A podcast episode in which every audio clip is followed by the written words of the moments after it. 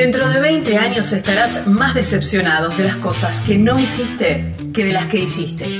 Así que desata amarras y navega alejándote de los puertos conocidos. Aprovecha los vientos alisios en tus velas. Explora, soñá, descubrí, viajar. Porque la vida es corta y el mundo es enorme. Si no es ahora, ¿cuándo? Estás escuchando Viajero Frecuente. No importa la pregunta, la respuesta es viajar. Deja que el mundo te sorprenda. Disfruta del camino, no hay prisa en llegar. Y respira en la naturaleza. Viajero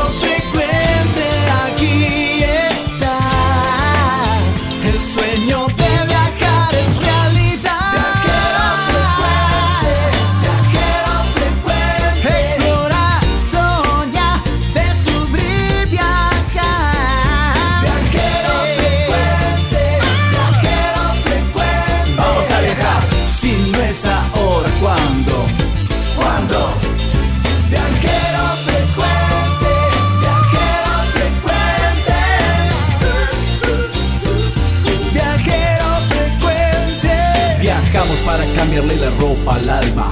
Tienes que tomarlo con calma. Un gran viaje que te entrega al cielo. Siempre comienza con un paso pequeño. A tu sueño, dale, dale vuelo. Y viajero frecuente te dirá que hay de nuevo. Viajero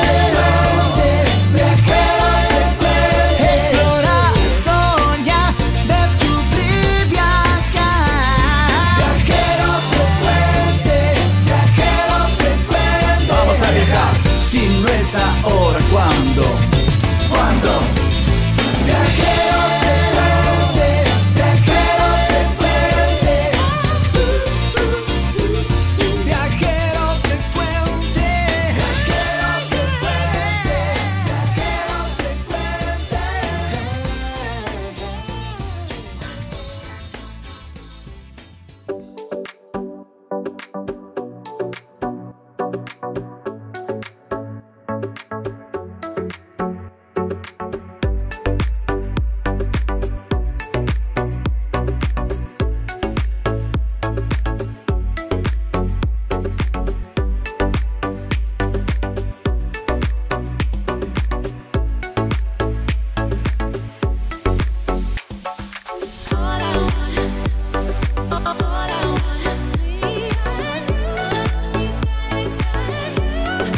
Hola, ¿cómo están? ¿Cómo les va? ¿Cómo han pasado este fin de semana largo? Algunos quizás pasados por agua. En mi zona eh, hemos estado con mucha agua, mucha lluvia que se agradece, pero bueno, justo fue en el fin de semana largo, pero igual se, se aprovechó. Bastante frío por todo el país también ¿eh? y se ha disfrutado mucho. Muchísima gente ha viajado, un más de un millón y medio de personas se han movilizado por todas las provincias y qué lindo ¿eh? que vayamos conociendo y recorriendo. ¿Han visitado algunas, algún lugar por sugerencia de viajero frecuente? Quiero saberlo, ¿eh? Quiero que me cuenten en el 3 452 46 40 o nuestras redes sociales.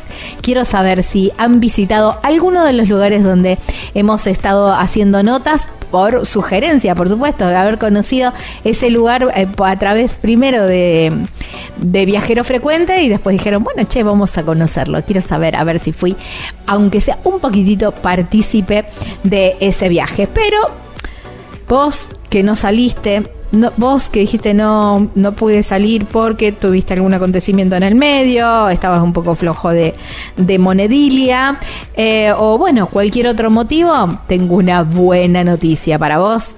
Si estabas medio colgado y todavía no te habías enterado, junio tiene fin de semana doble XL. Buenísimo coincide con el Día del Padre, pero bueno, lo llevas de regalo el Día del Padre y listo, y si no, le traes un buen regalo y está todo bien también. El Día del Padre, yo ya aprendí eso, es, son todos los días, ¿eh? El otro es una festividad nada más.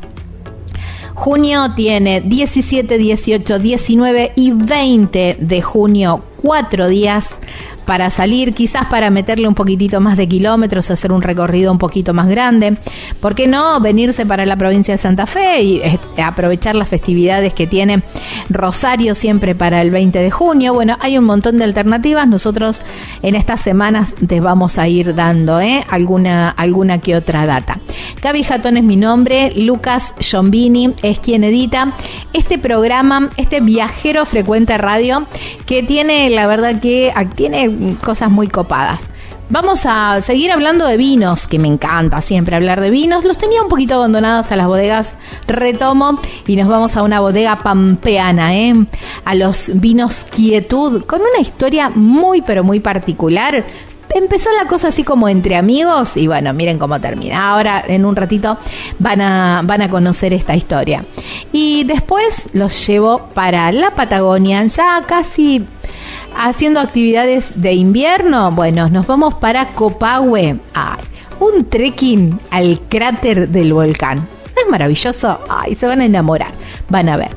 La viajera nos lleva al norte, a los paisajes del norte, porque mm, ella es geóloga, por su actividad justamente, viaja mucho y le tomó mucho amor a la fotografía. Hace unas fotografías que son realmente pinturas. Van a conocer un poquitito más de ella. Nos va a recomendar algunos lugares para visitar en el norte y la, vamos a, conocer a Claudia Ocanto. ¿eh? Ella, ella es la viajera de esta semana. Bueno, no hablo más, solamente quédense allí porque viene programón de Viajero Frecuente Radio número 362.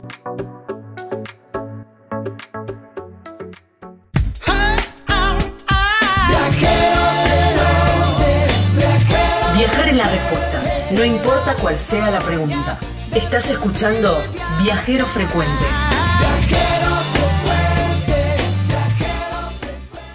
En este nuevo destino de viajero frecuente,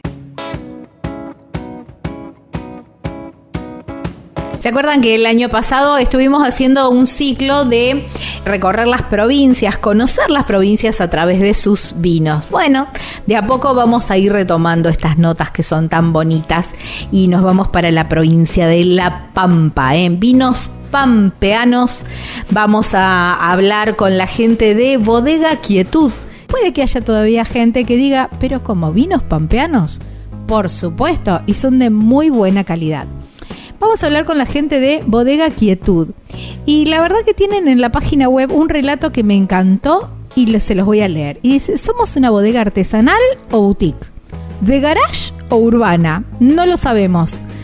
Tampoco importa. Lo que sí sabemos es que viene de la pasión, del hobby y de alguien que se atrevió a hacer la primera botella de quietud. Bueno, creo que ese hombre, imagino, es Ricardo Juan, que es con quien estamos hablando en el otro lado de la línea. Hola Ricardo, gracias por tu tiempo y bienvenido a Viajero Frecuente.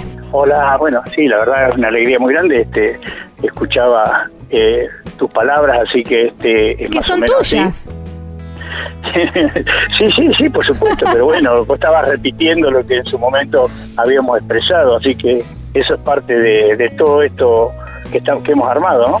¿Y cómo empezó? A ver, fue, a ver, che, eh, probaste un vino y decir qué lindo debe ser hacer un vino, fuiste a una bodega y dijiste, che, qué bueno, como me pasa a mí, yo cada vez que visito una bodega digo, en algún momento de mi vida tengo que hacer vino, porque me encanta, me parece que es súper apasionante. Pero ¿cómo, cómo pareció eh, tu pasión?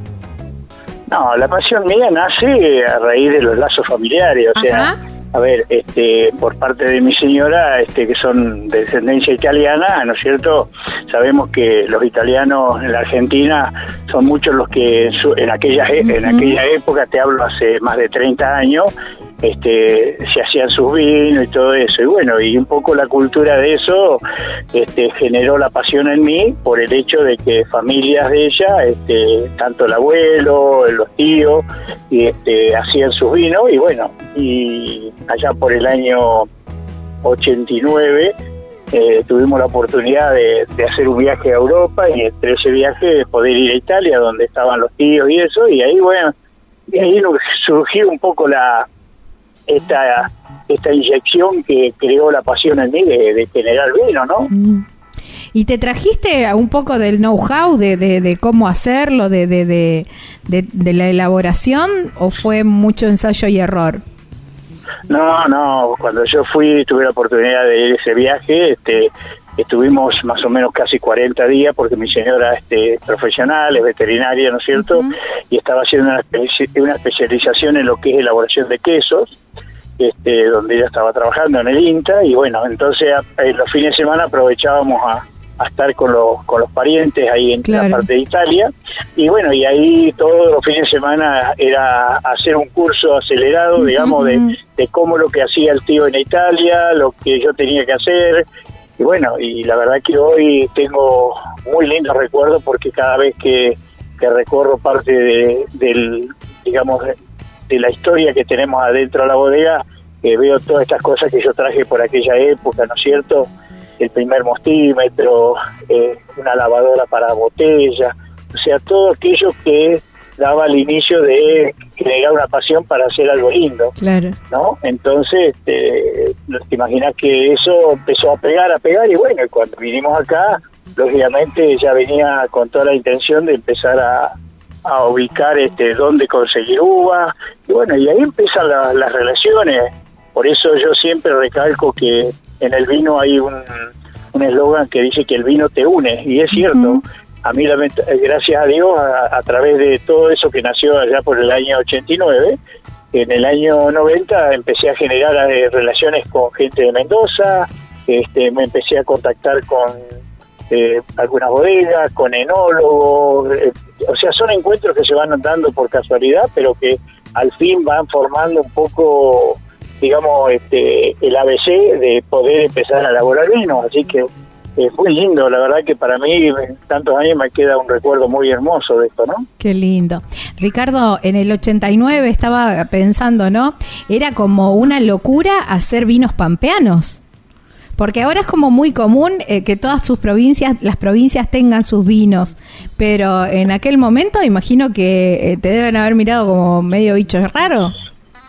Claro, porque nosotros en cierto modo es el vino que hacíamos en aquella época y esto te lo digo, fue hasta el año, o sea, todos los años interrumpidamente nos hacíamos los vinos, era un vino para puertas adentro, o sea, para la familia, para nuestras casas, ¿no? Y bueno, y era una pasión que eh, servía para despuntar el vicio el fin de semana, haciendo alguna actividad con el con la con el vino, este cuando llegaba la época de cosecha era era como una eh, digamos una cosa muy linda el trabajo de juntarnos ese día para hacer la molienda, para todo, o sea, a ver, cada cada parte de la elaboración de un vino tiene una particularidad y y expresa eh, una algo distinto. Entonces para nosotros era muy lindo y, era juntarnos en familia, eh, con un, a lo mejor con un asado en el medio y bueno, y, a medida que íbamos avanzando con los vinos, lógicamente este, uno va aprendiendo. Tal es así que hoy, hoy en día no, no paramos de aprender porque eh, la enología va avanzando a grandes pasos, eh, cada día aparecen cosas nuevas y bueno, todo eso nos va llevando. Así que bueno, eso fue, fue un poco los principios de, aquella época que te decía, hasta que allá en el 2008-2009 empiezan a surgir emprendimientos vitivinícolas a La Pampa y como, como todas cosas, este, amigos que tenían en común, me vinieron a ver, mirá, pasa esto en Duval, ¿por qué no, no te animás a hacer un vinito, que yo? Bueno, y bueno, empezamos a probar, a probar, a probar, y, ahí ya generamos entonces el inicio de una bodega propiamente dicha, ¿no es cierto?, con, con hacer todas las incorporaciones que había que empezar a hacer. Y bueno, desde ahí, desde el 2008-2009 hasta la fecha, no hemos parado de, de hacer inversiones, de generar este, motivaciones por distintas cosas, ¿no? Claro, eh, qué lindo, ¿no? Qué, qué, linda historia, Ricardo. ¿Y mm, ustedes eh, traen la uva de Mendoza o tienen la uva ahí, tienen los viñedos ahí en La Pampa? No, no, no, la uva es todo, todo el proceso es todo pampeano.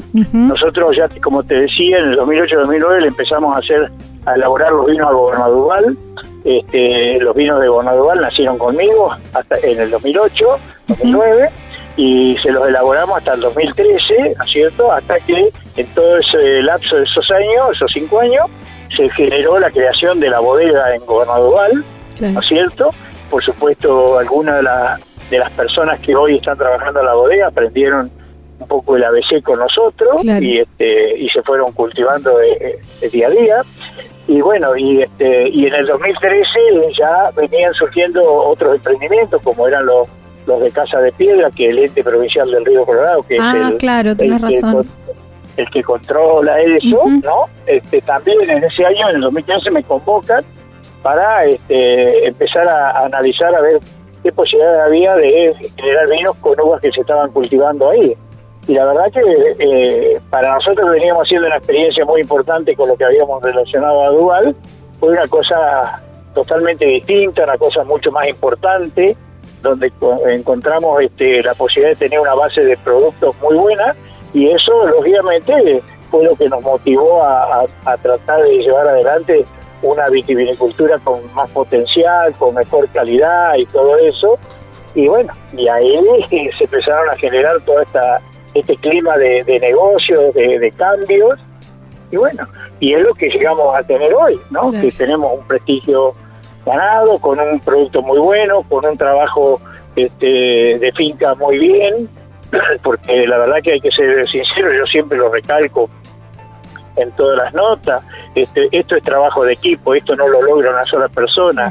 Nosotros si bien somos los que le ponemos la frutilla al postre, eh, creo que el armado de todo esto radica desde la finca, este, con la base de buen producto, con buen trabajo, con mucha calidad en, lo profesional de, la gente y bueno, y eso lógicamente nosotros este, desde el punto de vista eh, de elaboración hacemos todo el esfuerzo para tratar de llevar la calidad de ese producto a un producto de alta gama, ¿no? exactamente. ¿Qué características tienen los vinos pampeanos? ¿Cómo nos podemos dar cuenta que un vino es pampeano?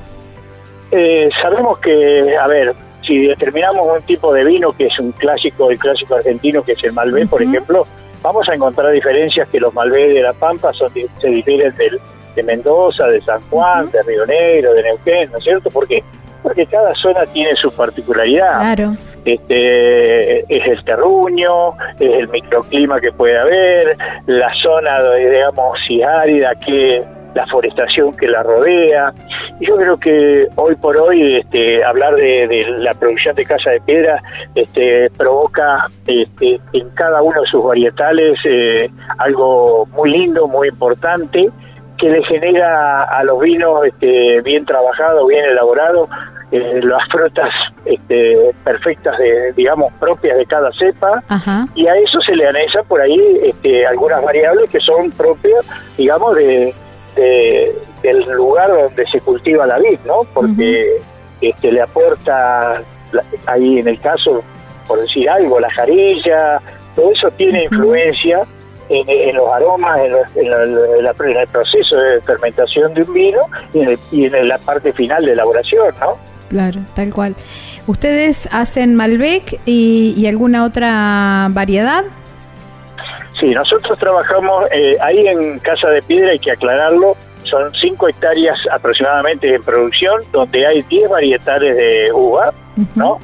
De la línea blanca, de las blancas hay una que es Chardonnay, y en la línea de las tintas tenemos Malbec, Cabernet Franc, Cabernet Sauvignon, eh, Syrah, Petit Verdot, Bonarda, Merlot, ahí es variable. Y bueno, nosotros procesamos las 10 variedades de uvas que se producen ahí, los 10 variedades los, los, llevamos a cabo acá en la bodega en Santa Rosa, ¿no es cierto? Este, individualmente y a su vez también hacemos algunos derivados. De algún tinto sabemos hacer algún rosado por ahí, o del, del, en el caso del chardonnay dejamos una línea de, se deja una línea de, de vides este, con un proceso de maduración un poco más, más extenso, donde sacamos a lo mejor este algún cosecha tardía, algún, o sea, un chardonnay dulce también, y por supuesto, lógicamente, después cuando empezamos a trabajar con los vinos elaborados, este, también entramos en la gama de lo que hoy es muy está muy en boga, el tema de los blends. Claro. ¿No es cierto? Donde pueden ser bivarietal, trivarietal, una combinación de distintos varietales que van dando forma a un vino que lógicamente este, forma en la boca para paladares mucho más exigentes, ¿no? Y único también, ¿no? Porque ahí está el arte del enólogo también, ¿no? es mucho trabajo. Hoy un blend se logra con mucho sacrificio, con trabajo de varios días, eh, varias pruebas. O sea, hoy hacemos un ensayo este, y, pensamos que está todo bárbaro y venimos al otro día, probamos ese ensayo y ya despedimos en algo y se va cambiando y eso lleva, lleva tiempo. Y bueno, y lógicamente tenemos que ser reconocedores que en el equipo que yo tengo en la bodega, este, tengo una de mis nueras, ¿no es cierto?, que es licenciada en química, que está llevando adelante un poco todo lo que es laboratorio y todo eso. Pero aparte, esta relación del vino a mí me ha dado la mitad de más de veintipico de años con un enólogo de excelencia de Mendoza, ¿no es cierto? Un capo negro que sabe un paquete y bueno, siempre viene, los fines de semana por ahí se viene, está dos o tres días, probamos y, y vamos ensayando y eso nos ayuda a aprender porque ya como dije al principio no terminamos nunca de aprender. Se aprende nunca, es verdad, eso es verdad. Pero es lo apasionante también, ¿no? Sí. Es lo apasionante. Ricardo, eh, se puede visitar la bodega, ¿no es cierto? ¿Es verdad? Sí, sí, la bodega está habilitada a turismo por la parte del turismo provincia, ¿no es cierto? Este, nosotros estamos haciendo este, algunos trámites complementarios para para dejar totalmente terminado todo lo, que es documentación, pero tenemos habilitación a nivel nacional y por supuesto estamos recibiendo visitas de distintos puntos del país, ¿no? Hemos recibido gente del norte, de Buenos Aires, del sur, eh, gente que viene de paso, que se queda dos o tres días en La Pampa, por ahí, siempre en unos días de eso. Y las visitas por lo general tratamos de que nos pidan las reservas este, en virtud de poder organizar, porque por ahí a veces y nos ha tocado que viene un grupo de 8 o 10 personas, entonces tratamos de ver cómo le damos forma, porque cuando son así, son es, este, tratamos que los grupos no sean muy, muy mayoritarios, ¿para qué? Para poder charlar tranquilo, poder... Sí, sí, que sea más este, personalizado todo. Claro, Tal cual. y obviamente este, le hacemos, tenemos un lugar donde hacemos una degustación, una cata de vino, ¿no es cierto?, eh, preparada. Y este, y bueno y ahora en esta época que estamos en cosecha nosotros ya hace más de dos semanas que estamos a full eh, es medio complicado. Por ahí la visita estamos recibiendo así algunas esporádicamente pero se complica más porque hay mucho trabajo dentro de la bodega y eso nos insume mucho tiempo. Bueno. Pero bueno, este, con programación se puede hacer y con gusto nosotros los recibimos porque nos interesa que la gente este, vea lo que se produce en La Pampa, que creo que es muy importante lo del crecimiento de la vitivinicultura y, yo soy un defensor a muerte de esto. Este, entonces creo que hay que seguirle poniendo ficha, ¿no? Tal cual, exactamente, tal cual como vos decís. Bueno, en las redes sociales de Bodega Quietud van a encontrar y ahí les pueden pedir la reserva, ¿verdad? Sí, sí, sí, nos llaman, hay gente que nos manda por WhatsApp, nos, este, nos escribe, eh, combinamos horarios, por ahí tratamos de armarle en función de otras visitas que ellos originan acá en La Pampa, que por ejemplo a veces van al Parque Luro o algunas visitas que hacen guiadas acá en la ciudad con, este, con la parte de turismo municipal, que también se está moviendo muy bien, ¿no es cierto? Y bueno, tratamos de coordinar entre todos para poder brindarle a quien visite La Pampa algo lindo y, que disfrute, ¿no? Tal cual. Qué lindo, qué lindo. Y de paso llevarse algunos vinitos también, ¿no? Para casa. Sí, por, supuesto, sí, sí. Hay, gente que se, se enloquece con estos claro, obviamente. Sí. Este, encuentra, encuentra algo particular. Eh. Y eso, mirá, si me permitís, yo te lo, te lo digo, en función de, las distribuciones que venimos haciendo, nos llaman mucha gente de distintos puntos que quieren incorporar a, su punto de origen, de venta o de o de movimiento gastronómico, ¿no es cierto? Algo distinto a lo que normalmente en la industria vitivinícola se procesa. Y esto le, esto es una cosa que simpatiza mucho y por eso por ahí nos piden estos vinos porque salen de, de lo de lo digamos son más complejos a lo que es la industria, a la parte industrial de la vitivinicultura. Claro, tal cual, mucho más artesanal, por supuesto. Aparte, cuando uno se lleva un vinito de alguna bodega, cuando vuelve a casa después de un tiempo, lo, abre, descorcha esa botella y es como volver también a ese lugar, es como volver un poquitito a esa bodega y recordar ese viaje. Entonces es una forma también de, de, tenerlo siempre presente, ese viaje, ¿no?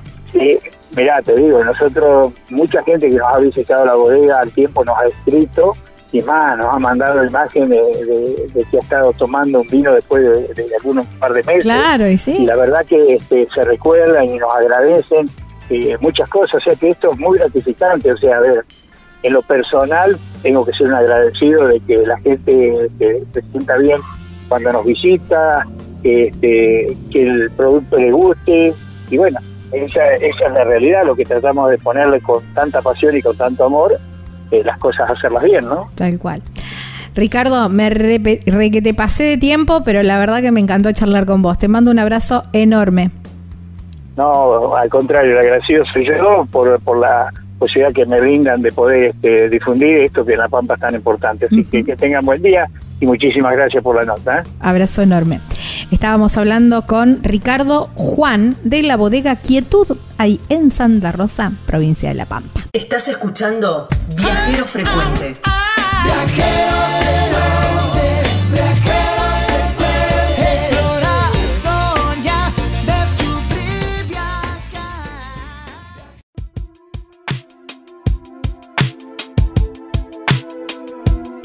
Ahora en un ratito te voy a estar contando sobre una experiencia increíble en la Patagonia Argentina, ¿eh? en la provincia de Neuquén, el trekking al volcán Copahue, pero lo vamos a hacer de la mano de la gente de Shiri Expediciones. Y mm, la verdad que tienen un montón de propuestas tanto para el verano como para el invierno. Mira, para el, el verano tienen, por supuesto, el trekking que se puede hacer en verano y en invierno, ya vas a ver, pero además el salto del agrio tan famoso, la laguna Hualcupén y el Valle Las Lecheras, también el Puente de Piedra, siete cascadas. Para el invierno, mirad lo que hay, ¿eh? el trekking al cráter volcán Copahue, por supuesto, pero también paseos en moto de nieve, paseos en vehículos Soruga, caminatas con raquetas, ah, increíble, y también paseos con esquí randoní, un montón de propuestas que podés hacer allí en Copahue, en Cabiahue, con la gente de Shiri Expediciones. ¿Cómo te contactás?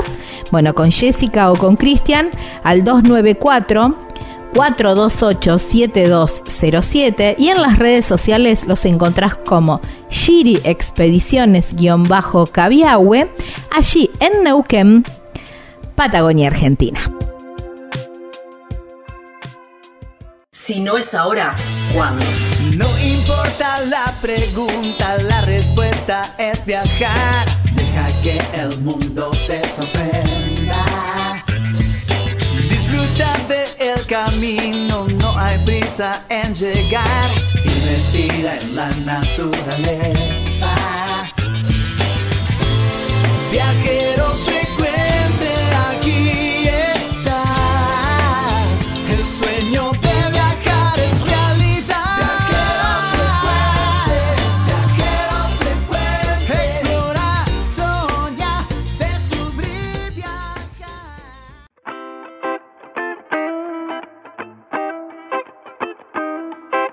Estamos en Viajero Frecuente Radio. De esta manera nos encuentran en las redes sociales. Ponen en el buscador Viajero Frecuente Radio y ahí aparece Facebook, Instagram, TikTok. También, por supuesto, nuestro canal de YouTube donde pueden volver a escuchar todas las notas que venimos haciendo. Viajero Frecuente Radio. Así lo encuentran y, por supuesto, los invitamos a suscribirse. De esta manera apoyan el, proyecto. Como formato de podcast, también nos pueden encontrar como Viajero Frecuente Radio Todas las notas también están separadas por listas de reproducción para que les resulte más fácil y más cómodo también encontrar. Y bueno, si están pensando viajar para la Patagonia, si están pensando viajar para el norte, bueno, está todo separadito para que tengan todo muy, pero muy cómodo. Viajamos para la Patagonia ahora y nos vamos a un lugar muy bonito porque, a ver, hay nieve, hay un centro de esquí, pero también tiene termas. Entonces tiene como eh, un poquito de, todos los mundos, ¿no? Pero hay un protagonista y es un volcán.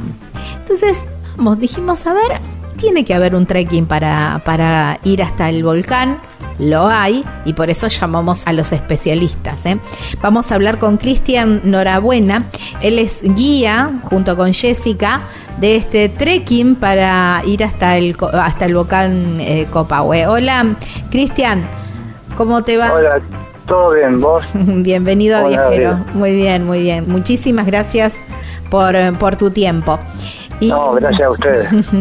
Cristian, hablábamos recién fuera de aire y digo, bueno, un trekking uno lo imagina siempre para las actividades de verano, ¿no? Pero me dijiste, no, pero en invierno es espectacular. Contame un poquitito de qué se trata de esta, mm, esta excursión, esta travesía hasta, hasta el volcán. Bien, bueno, eh, mira, la travesía del volcán en realidad, como, como bien dijiste, se puede hacer todo el año, ¿sí? Ahora en invierno, bueno, tiene la particularidad de la nieve, ¿no? Que, hace que, usemos otro equipamiento, pero eh, también es, muy lindo, ¿no? Eh, manejamos otros tiempos y demás, pero se puede hacer, ¿no? En verano normalmente se hace eh, todos los días, ¿sí? ¿Por qué? Porque accedemos con el vehículo hasta, hasta el pie, entonces hacemos un trekking que dura aproximadamente eh, cinco horas en total el recorrido, ida y vuelta, ¿no? Eh, para conocer el cráter del volcán Copahue. ¿sí? El cráter del volcán Copahue eh, se encuentra a 2.800 metros de altura sobre el nivel del mar. Bien, es un volcán que está activo, ¿sí? Eso te iba a preguntar. ¿Eso, digamos, está activo y, y no, no, no reviste peligro? Imagino que no, por supuesto, pero bueno. No, no, no, no, hace peligro, peligro, peligro en, esta, en este momento no, porque está en una, en una alerta baja, ¿no? O sea, está monitoreado, sí, por, por y bueno, y por, eh, tiene sensores y demás. que obviamente nos avisan si, si cambia eso, ¿no? Si cambia la actividad. Si cambia la actividad, obviamente no se hace la fusión, ¿sí? Eh, pero bueno, eh, de momento está todo normal y es muy agradable. Conocer un volcán en actividad es, algo que, que, bueno, que no se puede explicar, ¿no? no La realidad es que no hay palabras para explicar lo que tenés que ver, es, eh, es hermoso, sí.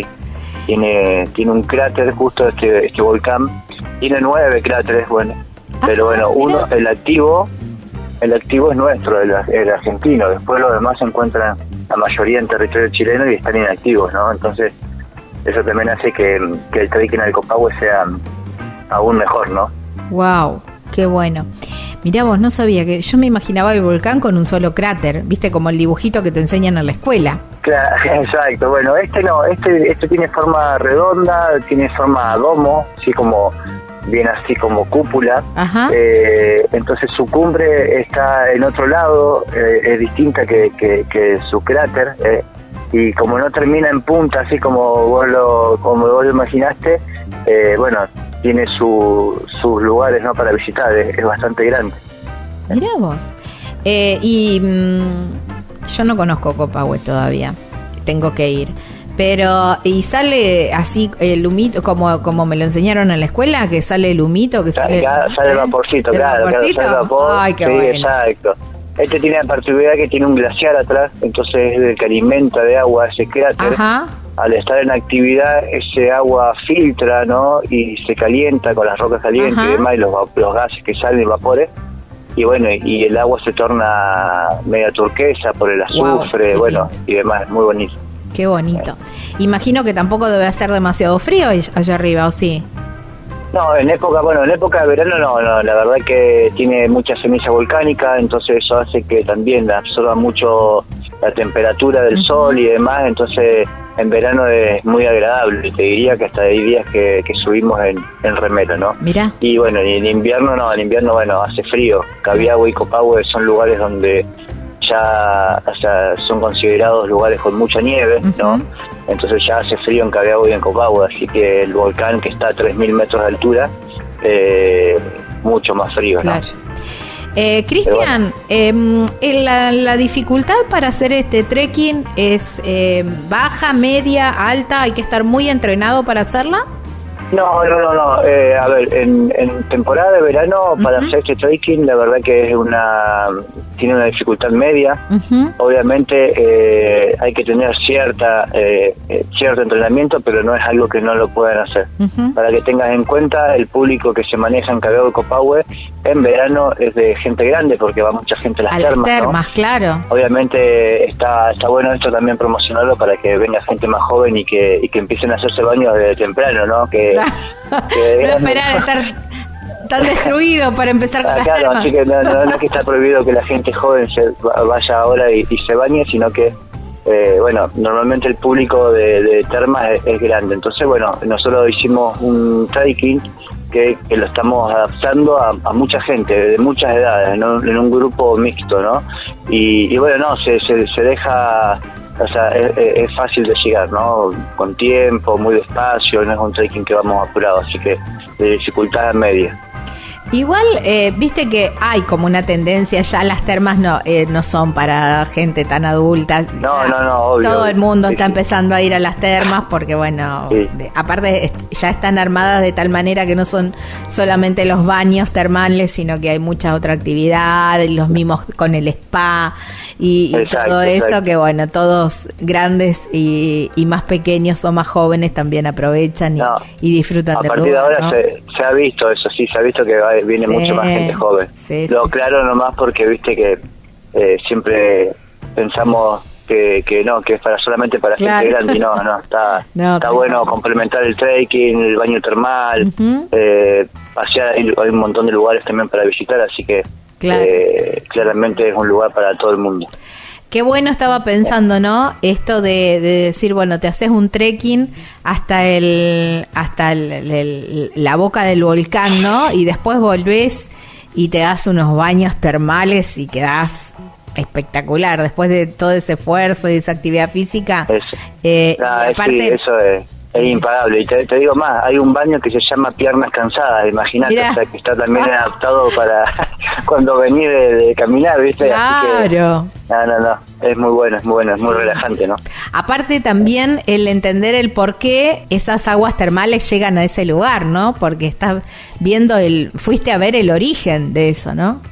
Exacto, exacto, eso también, ¿no? O sea, ves todo como, como, como es un volcán, eh, cómo, cómo se genera una terma, entonces después ir y entender y, ver los, tipos de agua tan juntas, que, que también eso es lo que tiene Copahue, ¿no? que tiene una variedad de aguas muy importante, mucha, en un perímetro muy muy chiquito y, no nunca se cruzan, o sea, eh, es impresionante, ¿no? Tenés un agua del mate y al lado tenés una laguna del chancho y vos decís, pero escúchame, no, no se, no, no se contaminan, ¿viste? Y, y eso está, está buenísimo, ¿no? Y lo entendés ahí subiendo el volcán y viendo todo el parque provincial Copahue, ¿no? Que, que, bueno, que se ve desde el, punto del volcán Copahue, ¿no? Claro, tal cual. Parate, explícame bien qué es eso del agua del mate y el agua del chancho.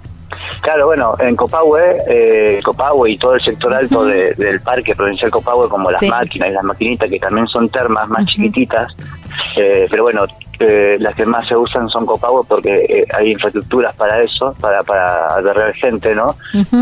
hay aguas bebibles y hay aguas sumergibles, ¿no? Hay agua, por ejemplo, la que te decía del Chancho, que es una, una laguna sumergible, bien, que, que tratas todo lo que es ocio y demás, ¿no? Articulaciones y, eso, que te embarras todo y después te metes y, bueno, en, das un tiempo ahí te ayuda a, todo lo ocio. Y después tenés al lado, al lado, o sea, muy cerquita, eh, te hablo de pasos, eh, una, un, una naciente, un, sí, un, un, agua del mate que sale, es agua mm, potable con la temperatura mate, y entonces vos la cargas en, en el termo y tomas mate.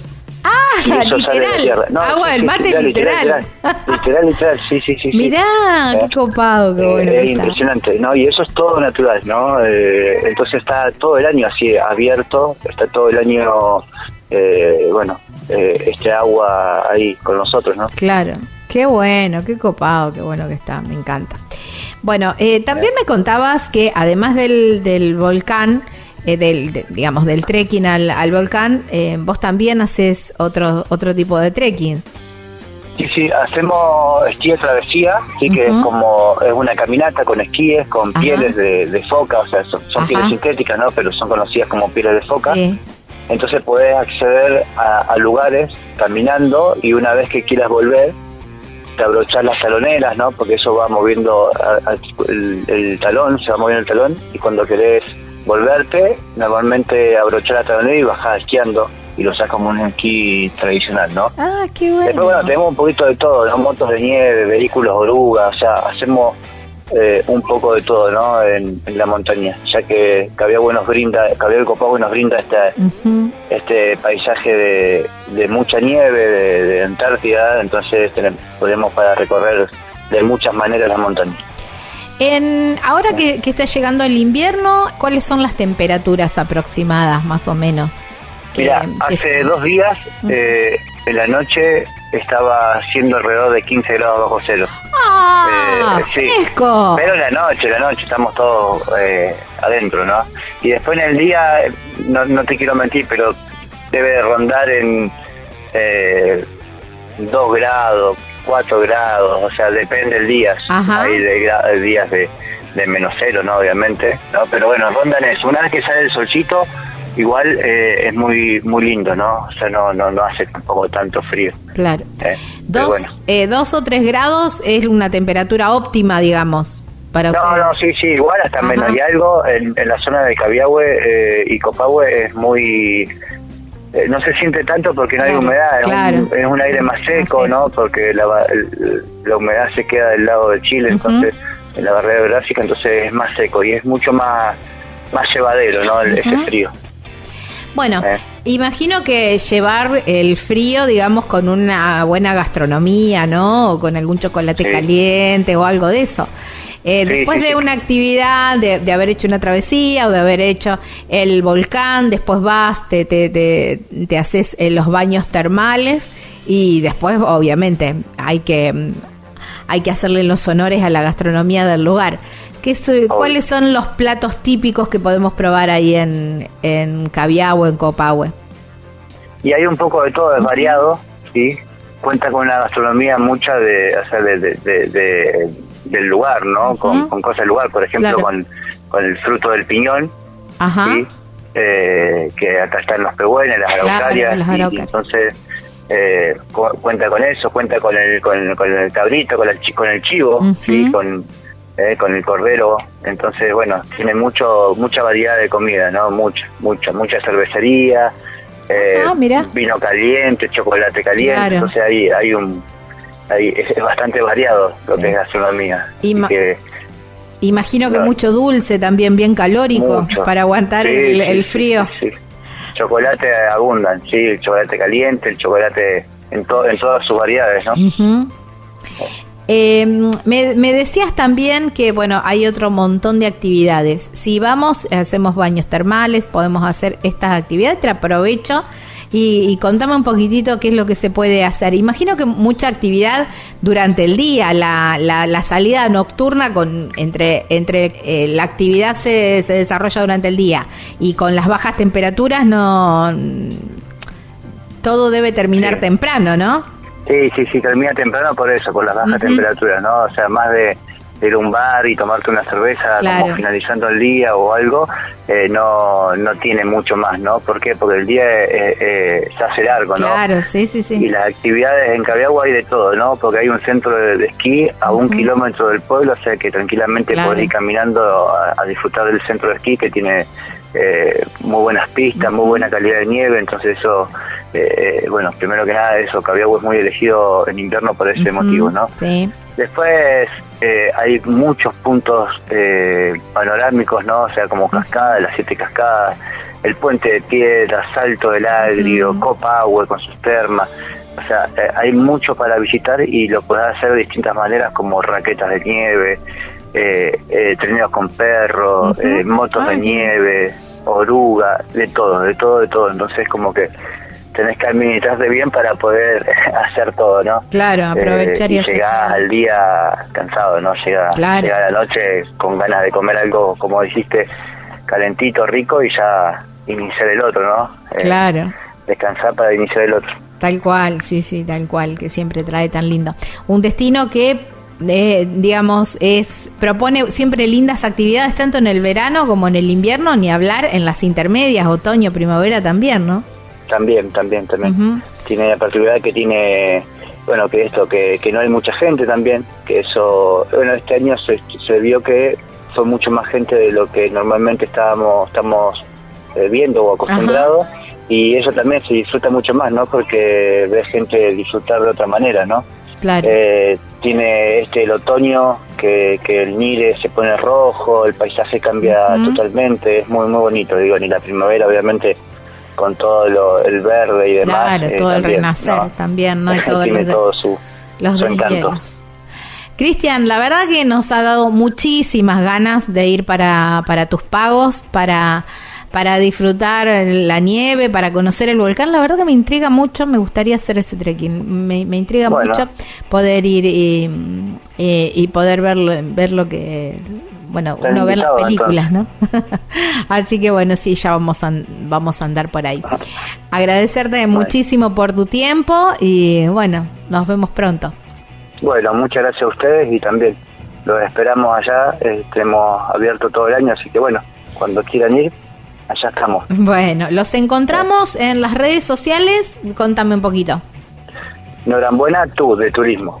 Ajá, Norambuena. En Instagram. Ajá, bueno. Eh. Ahí los vamos, los vamos a estar, los vamos a estar, confundido los... lo- los vamos a estar siguiendo para, para bueno, para ir informándonos y por supuesto para ir conociendo todas las, las nuevas propuestas que seguramente van a seguir apareciendo. Abrazo Bueno. enorme y un abrazo enorme a Jessica también. Bueno, muchas gracias igualmente. Bueno, chao, chao. Chao, chao. Estábamos hablando con con Cristian Orambuena, ¿eh? él es guía de trekking de ahí de Copahue y para hacer este trekking maravilloso al volcán.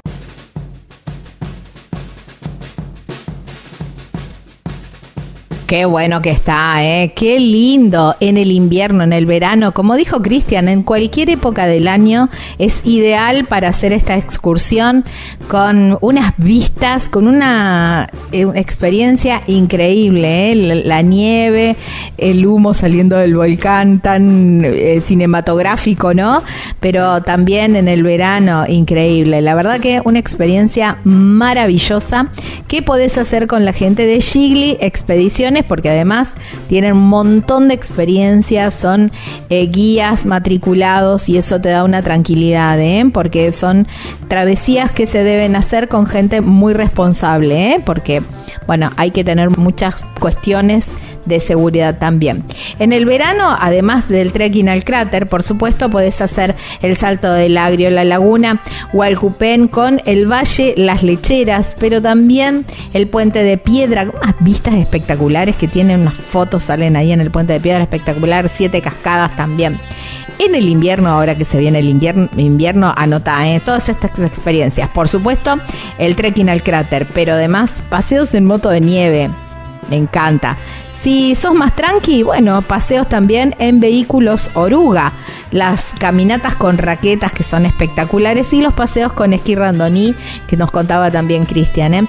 ¿Cómo, ¿Cómo hacen para contactarse por teléfono o por WhatsApp al, mira, 294-428-7207 y en las redes sociales los encuentran como Giri, Giri con G, Giri Expediciones, guion bajo Caviahue. Allí, en Copahue, provincia de Neuquén, aquí en la Patagonia Argentina.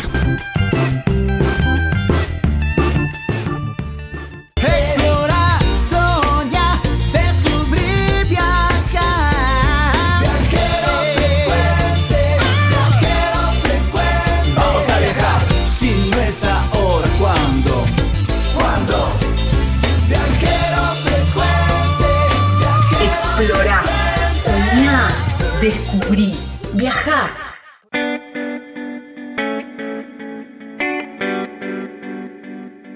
Fue muy común esta semana ver en las redes sociales las publicaciones de las primeras ballenas llegando a Península de Valdés y a Puerto Madryn. Qué emoción, qué ganas. Bueno, ya hay que armar, ya si todavía no lo pensaste, este es el momento justo para empezar a planear. Y entonces ahí nos agarra eh, todo el agobio de decir cuántos días, qué hacemos. Bueno, hay personal experto para que vos puedas aprovechar la cantidad de días y también con los intereses que vos tenés para conocer absolutamente todo, porque recordá que la, la fauna está eh, al 100% al natural, entonces con sus comportamientos naturales. Y hay gente que lo conoce, que es la gente de Animal Travel Madrid. ¿eh?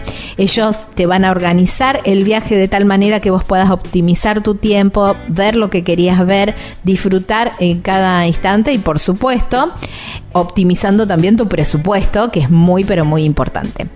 En las redes sociales los encontrás como Animal Travel Madrid, vas a ver la cantidad de opciones que tienen, las imágenes, porque bueno, son expertos, ¿eh?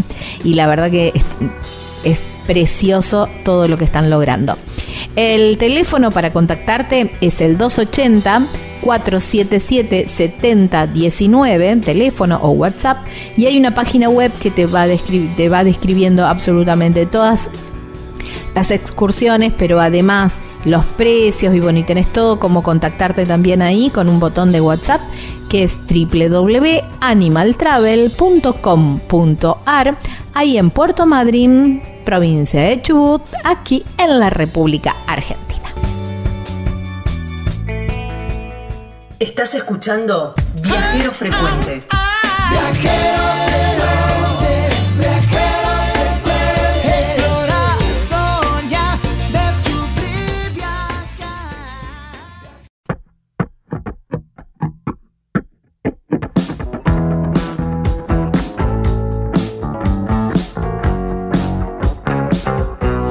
¿Cuántas veces pensaste en quiero hacer un viaje en casa rodante, quiero vivir eh, la experiencia que cuentan los viajeros de parar a orillas de un lago, de amanecer a orillas de un cerro o a orillas del mar? Quiero vivir esa experiencia. ¿Cuántas veces lo pensaste? Pero la realidad te trajo de vuelta enseguida porque no tengo casa rodante. Bueno, esta es la solución. Nosotros te traemos la solución porque la podés alquilar.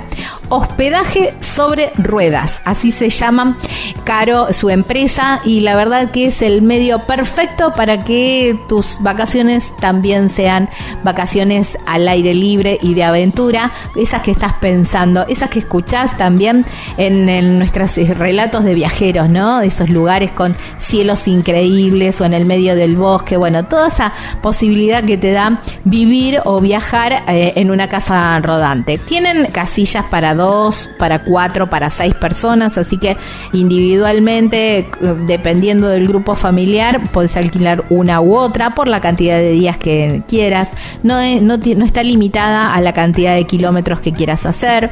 Así que es el momento perfecto y es el, también el medio muy bueno, una de las muy buenas opciones para disfrutar unas vacaciones o un fin de o por qué no, si vas a un evento deportivo, por qué no aprovecharlo. Hospedaje sobre ruedas, así los encontrás en Instagram. Hay un teléfono, un WhatsApp que te podés contactar con Caro. 264-467-9708. Hospedaje sobre ruedas.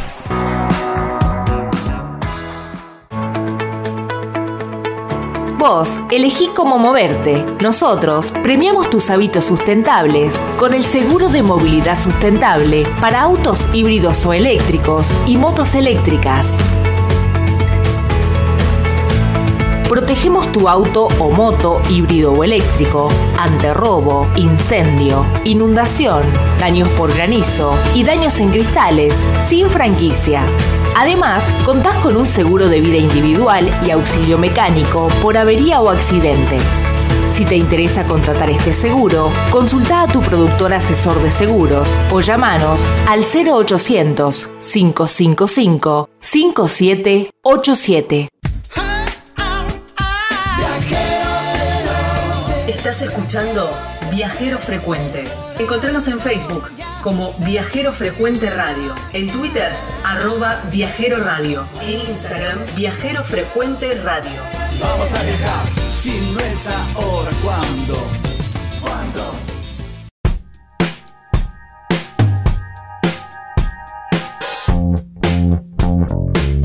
Estamos en Viajero Frecuente Radio, así nos encuentran en absolutamente todas las plataformas, todas las redes sociales. Ustedes eh, ponen en el buscador Viajero Frecuente Radio y ahí aparece todo, Facebook, Instagram, TikTok, nuestro canal de YouTube donde van a poder ver esta nota con imágenes que les recomiendo, por supuesto. Y claro, pueden también suscribirse de esta manera, apoyan a nuestro proyecto. El canal de YouTube es Viajero Frecuente Radio. La sección donde va a estar esta nota, por supuesto, Viajeros que Inspiran.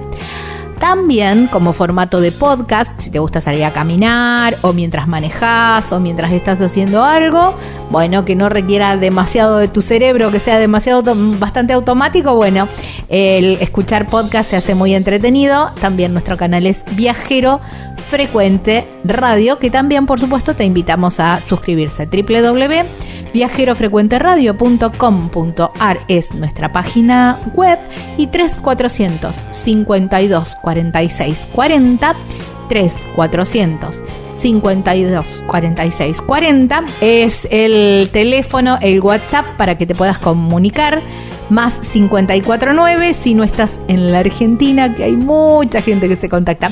Se contacta más por redes sociales que por WhatsApp, debo ser honesta.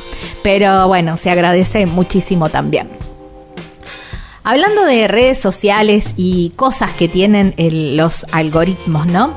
El fin de semana, así como sapineando un poco por, por el Instagram, apareció, aparecieron unas imágenes realmente preciosas. Yo dije, esto es pintura, es fotografía. La verdad que estoy acostumbrada, como siempre digo, ¿no? A ver imágenes de lugares, de turismo, pero esto la verdad que me, impactó. Y bueno, ahí nomás fui a ver quién era eh, la autora de estas imágenes y me encontré con tremenda, tremenda fotógrafa. Ella se llama Claudia Ocanto y mm, es cordobesa, pero la verdad que anda recorriendo la Argentina, el norte, mostrando, casi pintando con su cámara los lugares de una manera increíble. Por eso no quise perder la oportunidad, la llamé y la tenemos del otro lado de la línea. Hola Claudia, gracias por tu tiempo y bienvenida a Viajero Frecuente. Hola, muchas gracias por la invitación. Un un gusto estar acá con ustedes y compartir, bueno, mi obra, mi forma de ver el paisaje. No, increíble, la verdad que eh, realmente arte. Eh, so- en, en la parte descriptiva decís vi- visual artist y realmente sos una, un artista. ¿Cómo, ¿Cómo nace esto de la, de la fotografía? ¿Primero nacen los viajes y después la fotografía o viceversa? Primero nacen los viajes porque en realidad yo soy geóloga de profesión. Y por mi Geóloga. he viajado. Ah, mira. Sí, sí, geóloga y especializada en medio ambiente y cambio climático. Ah, mira, qué Por mi interesante. profesión he viajado mucho, mucho en Argentina, mucho en el exterior, pero bueno, me enamoré de los Andes eh, y sobre todo de los Andes del norte. Y bueno, en algún momento dije, no puede quedar esto solo para mis ojos, entonces lo tengo que compartir de alguna forma. Yo ya sabía hacer fotografía porque tenía que hacer fotografías para mis estudios geológicos, para mis informes Claro. Eh, y considerando que podía acceder a esos lugares y que tenía facilidad, eh, bueno, dije, empezamos con la foto y eso empezó hace unos tres años más o menos, Mira. el proyecto. Eh, no, increíble, claro. Ahora casi entiendo, no sé, el, el porqué de la fotografía, porque yo siempre cuando hago eh, alguna imagen que se muestran así las, las capas de, de cada uno de las de- del cerro, que se van viendo todas las, las, las eras geológicas, digo, esto eh, debe ser el paraíso para los geólogos, porque es como Sí. no tener que buscarlo, ya te lo muestran ahí. Tal cual, tal cual. Además uno como geólogo el paisaje lo vemos de otra forma, Mm. es como que vemos toda la historia en una sola imagen. Entonces muy, es muy rico, es muy, es muy bello. Qué divino, qué lindo, qué interesante esto. Parate que abro, abro otra, otra pestaña y me voy para el lado de la geología y para, para el lado del cambio climático y todo esto. A partir de estas, eh, después volvemos a la fotografía, pero me interesó mucho, no sabía que, que era geóloga. Eh, a partir de- de estos estudios o pudiendo ver, no sé, estas diferentes capas, ¿Se puede predecir también cómo, cómo puede seguir esto, eh, no sé, hablando del clima o quizás eh, cómo pueden seguir eh, el movimiento. Viste que ahora se ve que, bueno, no sé si es verdad o, o es una fake news ahora con la inteligencia artificial, uno nunca sabe si es verdad o no, pero como que África tiene una grieta, algo de eso, eso se puede ir mirando un poco para atrás, se puede proyectar para adelante. Sí, en realidad, bueno, estamos hablando acá de muchas cosas juntas, ¿no? Eh, sí, la geología siempre tenés, podés predecir hacia, hacia atrás, es lo que ves, en realidad ves el pasado y en función de lo que sucedió en el pasado tenés una idea de lo que puede pasar hacia adelante. Eso desde el punto de vista geológico. Después, desde el punto de vista del cambio climático, el planeta sufrió en, en todas sus eras geológicas varias veces cambios climáticos, no, no es el primero, el primero que nos afecta a nosotros como humanidad y alguna responsabilidad tenemos, es decir, lo, lo estamos acelerando nosotros con, con nuestra actividad, con nuestra producción, con nuestra manera de, de utilizar los recursos, digamos. Lo estamos acelerando. El cambio climático iba a suceder eventualmente, pero podría haber sucedido acá 300 años, Claro. por decirte algo, y lo estamos acelerando. Así que sí, responsabilidad tenemos ahí Claro. como, como especie. Está bien. Eh, Viste que cuando uno va, va viendo un cerro, a mí me encanta también ver esto. Yo digo que en algún lugar debo ver, eh, debo tener mi pasión por la geología porque no entiendo nada, pero me gusta ver, eh, digamos, quedo como muy fascinada cuando cuando encuentro así como esto tan pintado como tan pintado como a mano, ¿no? Eh, cada una de las de las franjas que vos decís, pero esto es increíble, ¿cómo puede ser? Y mm, viste que hay franjas que a lo mejor son muy finitas, que vos decís que será un metro en un... Sí, tal cual. incluso hay otra, otras mucho más finitas que bueno, uno por Sí. ahí que está lejos en el paisaje no lo ves, pero si te También. acercas, Sí, sí, te acercás. y- mucho más fino. ¿Y, y eso cuánto mm, eh, eh, eh, te habla del el grosor de esa capa? ¿Habla del tiempo que estuvo expuesto esa parte al, a la superficie? En realidad el grosor de esa capa te dice cuánto tiempo llevó en formarse, o sea, cuanto menos, eh, más finita sea, menos tiempo y cuanta más potencia sea, más millones de años. Lo que pasa es que a nosotros nos cuesta hablar de millones de años. Claro, sí, es verdad. Eh, pero el planeta tiene 4.500 millones de años. o sea, Claro.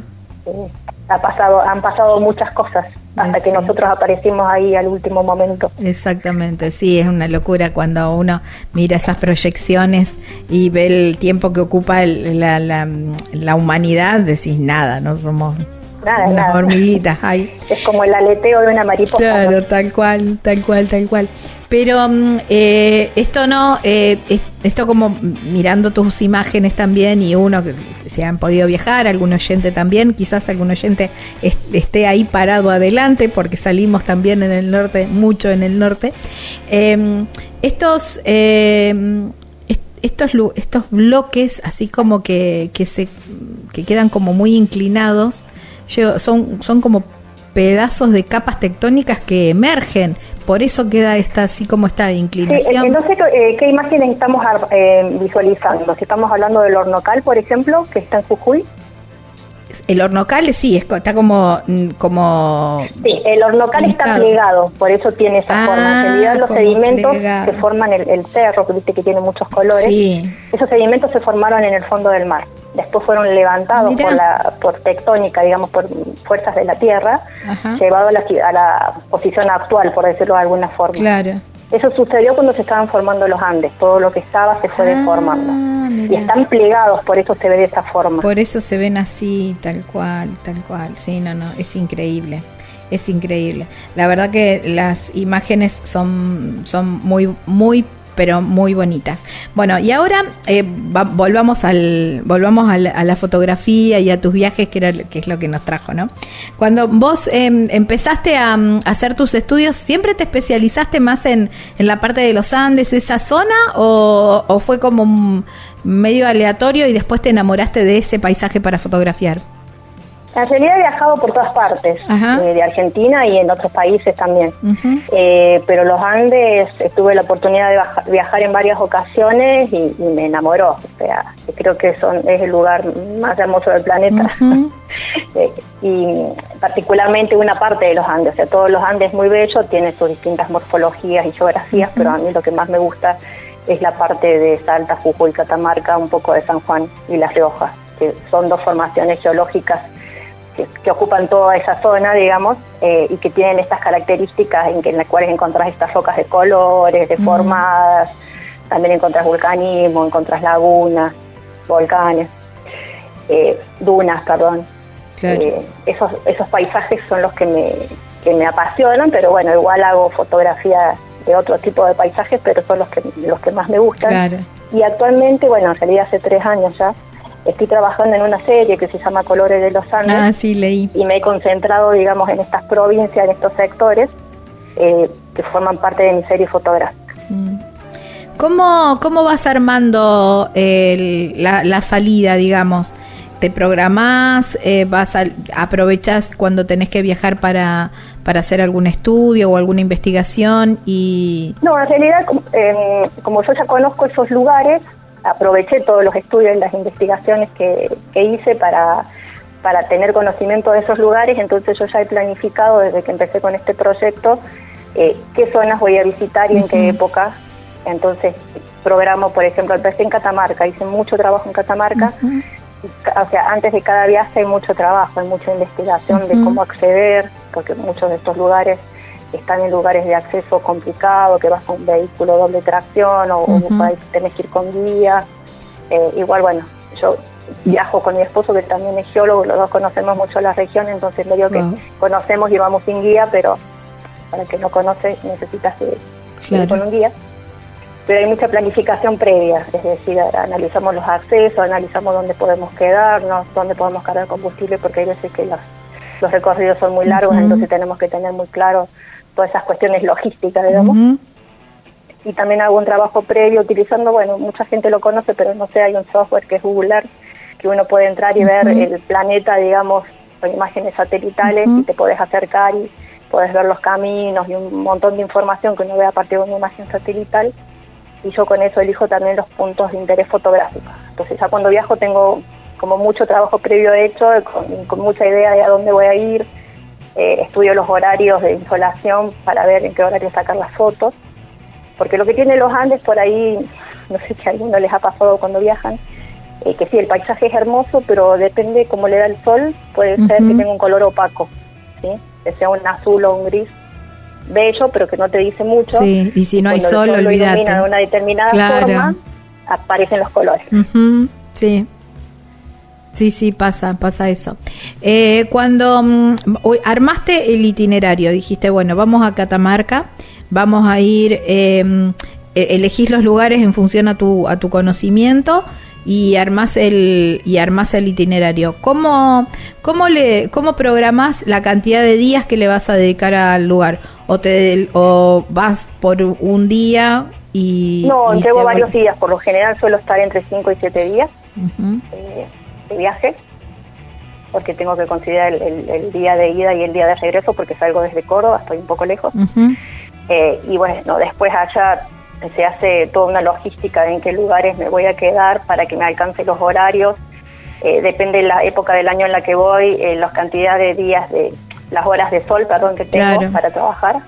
Entonces, bueno, tiene toda una logística en función de eso se calculan la cantidad de días de acuerdo a los sitios que, que haya dispuesto que voy, iba a visitar. Y ahí aprovechás a quedarte en, eh, te quedas en un pueblo, en algún hostel, en algún hotel, o, o si Sí, el lugar... Generalmente me quedo en, en hoteles cuando encuentro y si no hostel o incluso hay lugares que son comunidades originarias y bueno que Ujú. por ahí te alquilan habitaciones o que tienen pequeñas pensiones, depende de- del del lugar. Claro. No vi fotografía nocturna, eh, o por lo menos no, no, no creo que no vi. no hago porque además eh, mi tipo de fotografía, yo, yo tengo un lente que adoro, que es un lente que es un aumento, es un zoom que tiene 200, 400 de aumento y trabajo solo con ese lente. Yo no cambio de lente. Para fotografía nocturna Claro. necesitas utilizar otro tipo de lente. Claro, está. Eh, y, mm, por ejemplo, si, si da para, qué sé yo, vos decís, bueno, este lugar lo quiero al amanecer, o sí, al amanecer. Eh, ¿Te levantás bien temprano y vas o te, Sí. te animas a la carpa y decís, me quedo acá y Ah, espero? No, no me quedo en carpa, ya estoy vieja para eso. Lo hice mucho tiempo en mi juventud, yo tengo 50 años ya. Eh, Ah, no sos una piba todavía, te digo. Sí, sí, soy una piba, pero ya, ya pasó ese Sí, es verdad, es verdad. Eventualmente, si hay algo así muy importante que me gustaría hacer y que no tengo opción y que me tengo que quedar en, en terreno, en carpa, sí, no hay ningún problema. Pero prefiero levantarme más temprano. Eh, y sí, incluso la fotografía, yo no hago fotografía nocturna, pero me encanta. O sea, Si bien no haces fotografía nocturna, te, te gusta mucho hacer, te gusta mucho verla. Sí, sí, sí, me encanta, me encanta observar el cielo, Sí. me quedo horas mirando el cielo. Ah, viste que es lo más lindo. Es lo más lindo y en esos lugares que parece que la- Ah, las estrellas te apapachan. Las estrellas con la mano. Sí, tal cual, tal cual, tal cual. Eh, esto de mm, eh, cuando buscas una locación, ¿te inspirás en lo que ya viste, en lo que podés encontrar en Google Earth?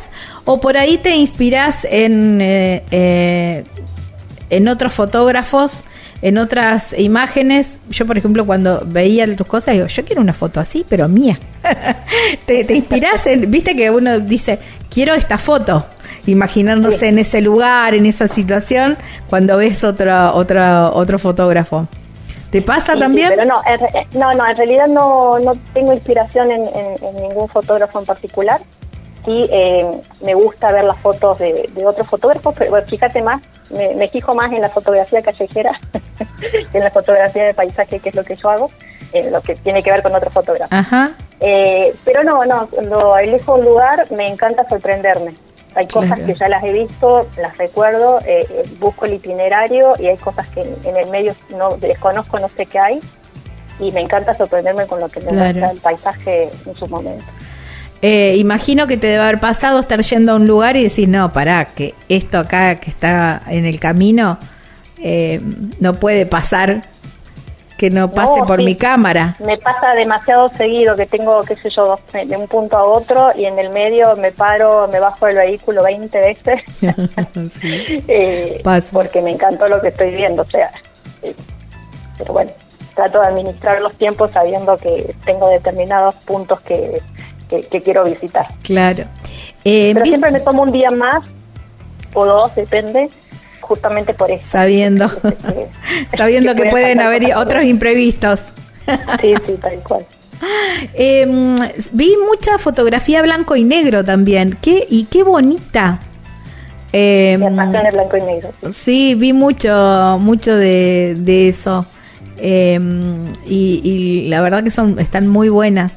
¿Ese trabajo lo haces en, en postproducción, digamos, o ya directamente haces la, la foto en blanco y negro?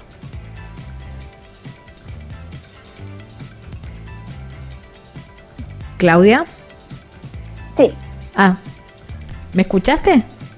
sí, no, discúlpame, Ah. me cortó. Eh, no, te decía si esta- estas imágenes que tenés en, en blanco y negro, ¿ya la, la planteás desde la cámara en blanco y negro o después la trabajás en postproducción? No, yo trabajo con el revelado previo, te digo posterior. Eh, me Ajá. gusta sacarla siempre en color porque me gusta ver las dos opciones y luego jugar con ambas. Sí, la verdad que la verdad que son muy bonitas. Después eh, veo que mm, eh, bueno con ese mismo trabajo imagino dan la sensación eh, tus imágenes dan la sensación de obras de arte como si estuviesen pintadas. Lleva lleva Bueno. mucho trabajo eso. Eh, sí, el trabajo, yo tengo un trabajo personal mío estandarizado para, sí, Max, todo lo aplico todo, sí, yo iba, te iba a decir a paisajes, pero en realidad se lo aplico todo, que es una forma de revelado que le hago a la, a la fotografía, incluso cuando imprimo, yo imprimo en un material que se llama canvas, que es como si fuera un lienzo, Ah, y ese yo lo enmarco, lo pongo en un Sí, marco que es invertido, que parece un bastidor, entonces cuando vos ves mis fotos, en realidad es como si fuera una pintura. sí, tal cual. Eh, ve- veía que estaban, que bueno, que creo que tenés en venta también esas, Sí. eh, porque están las medidas y todo eso. Bueno, ahora vamos a, a nombrar tu Instagram para que, ahora mm, que te voy a pedir si, si me podés esperar que vamos a, a- a una tanda y, y de paso, bueno, invitamos a la gente que, que entre a tu, a tu Instagram y realmente pueda ver y pueda admirar tu obra, que es Claudia Ocanto-photographer y la verdad que se van a, van a quedar boquiabiertos como me quedé yo cuando, cuando empecé a ver toda esta obra de, de Claudia. Claudia, ¿me esperas un, un ratito y ya volvemos para seguir hablando Dale, un poquito más de fotografía y de viajes? Bueno, estamos hablando con Claudia Ocanto, ella es fotógrafa, y ya venimos para la segunda parte del- de la nota.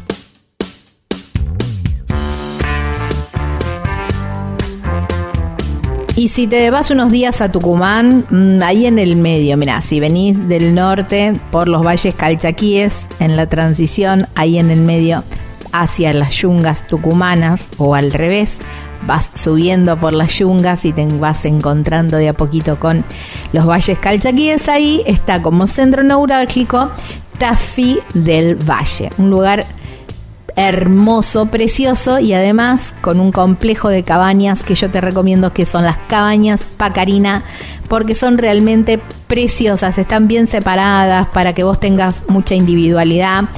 Tienen así como un porche con unos sillones espectaculares para que te tomen unos mates, una cervecita con una vista, ni hablar. Y adentro, además de estar completamente equipadas con todas las comodidades que puedas pensar, ahí las tenés, tienen unos ventanales como cuadros pintados de los cerros de ahí de Talfi del Valle. ¿eh? Cabañas Pacarina entre el cielo y la tierra. Además, está Marisa y su familia atendiendo, ¿eh? que son divinos. 381 331 3588, ese es el teléfono o el WhatsApp. En las redes sociales los encontrás como Cabanas Pacarina, Pacarina con Q, y hay una página web que tiene imágenes que no me van a dejar mentir, pero además todos los links para que te puedas contactar con ellos, que es www.cabanaspacarina.com.ar, ahí en Tafí del Valle, provincia de Tucumán, aquí en la República Argentina.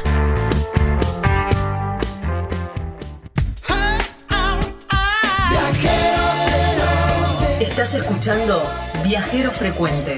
Encontranos en Facebook como Viajero Frecuente Radio, en Twitter arroba Viajero Radio, en Instagram Viajero Frecuente Radio.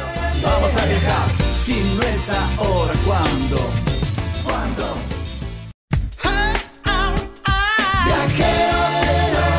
Estás escuchando Viajero Frecuente. Encontranos en Facebook como Viajero Frecuente Radio, en Twitter arroba Viajero Radio, en Instagram Viajero Frecuente Radio. Vamos a viajar, si no es ahora, ¿cuándo? ¿Cuándo? Cuando no querés perder ni un minuto de tiempo y aprovechás y vas al destino en avión, después está muy bueno alquilarse un auto y hacer todo un recorrido. Pero está bueno también esto de tomar el auto en una ciudad, hacer todo un recorrido y dejarlo en otra. Y esa posibilidad te lo da Sinergia Rentacar. ¿eh? Lo podés tomar en cualquier parte del noroeste, devolverlo en Córdoba, devolverlo en Mendoza, al revés, tomarlo en Mendoza, devolverlo en el noroeste. Bueno, donde vos quieras o Quizás, no sé, te tomaste un colectivo o te fuiste en tren y después seguís con el auto o quizás querés hacer una travesía que necesitas una- un vehículo 4x4. Bueno, todas esas opciones las podés hacer y ni hablar si vas por viaje de negocios o algo de eso, las podés tomar con Sinergia Rentacar. ¿eh? La verdad que es una empresa súper, súper responsable con los autos muy, pero muy nuevos. Están 724 ahí para atender cualquier duda que tengas y para reservar también. Te esperan en el aeropuerto, te esperan en la estación. Servicio increíble. Mira, el teléfono, este que te tenés que agendar, por supuesto, es el 381 4735377. En las redes sociales los encontrás como Sinergia Rentacar y no te vas a arrepentir, te vas a hacer tremendo viaje con ellos.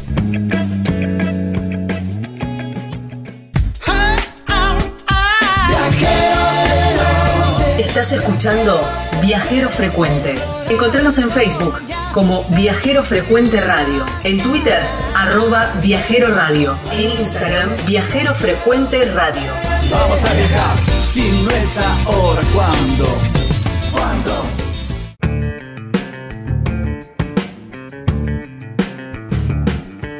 Segunda y última parte de, de este bloque, el bloque viajero, bloque que me gusta mucho, mucho en el programa. Estamos hablando con Claudia Ocanto, ella es fotógrafa. Van a poder encontrar esta nota, por supuesto, en las redes sociales Viajero Frecuente Radio, así nos encuentran www.viajerofrecuenteradio.com.ar es nuestra página web y en Spotify o en YouTube también la van a encontrar a esta nota en YouTube con imágenes por supuesto y también eh, los invito a suscribirse Viajero Frecuente Radio allí nos encuentran Claudia, ¿cuántos disparos hay para tener el resultado final en un día de trabajo? Muchos, en realidad muchos. Eh, al menos 10, 15 de, de, de cada composición que quiero hacer, porque me gusta jugar con distintos parámetros de la luz, entonces bueno, realizo varios.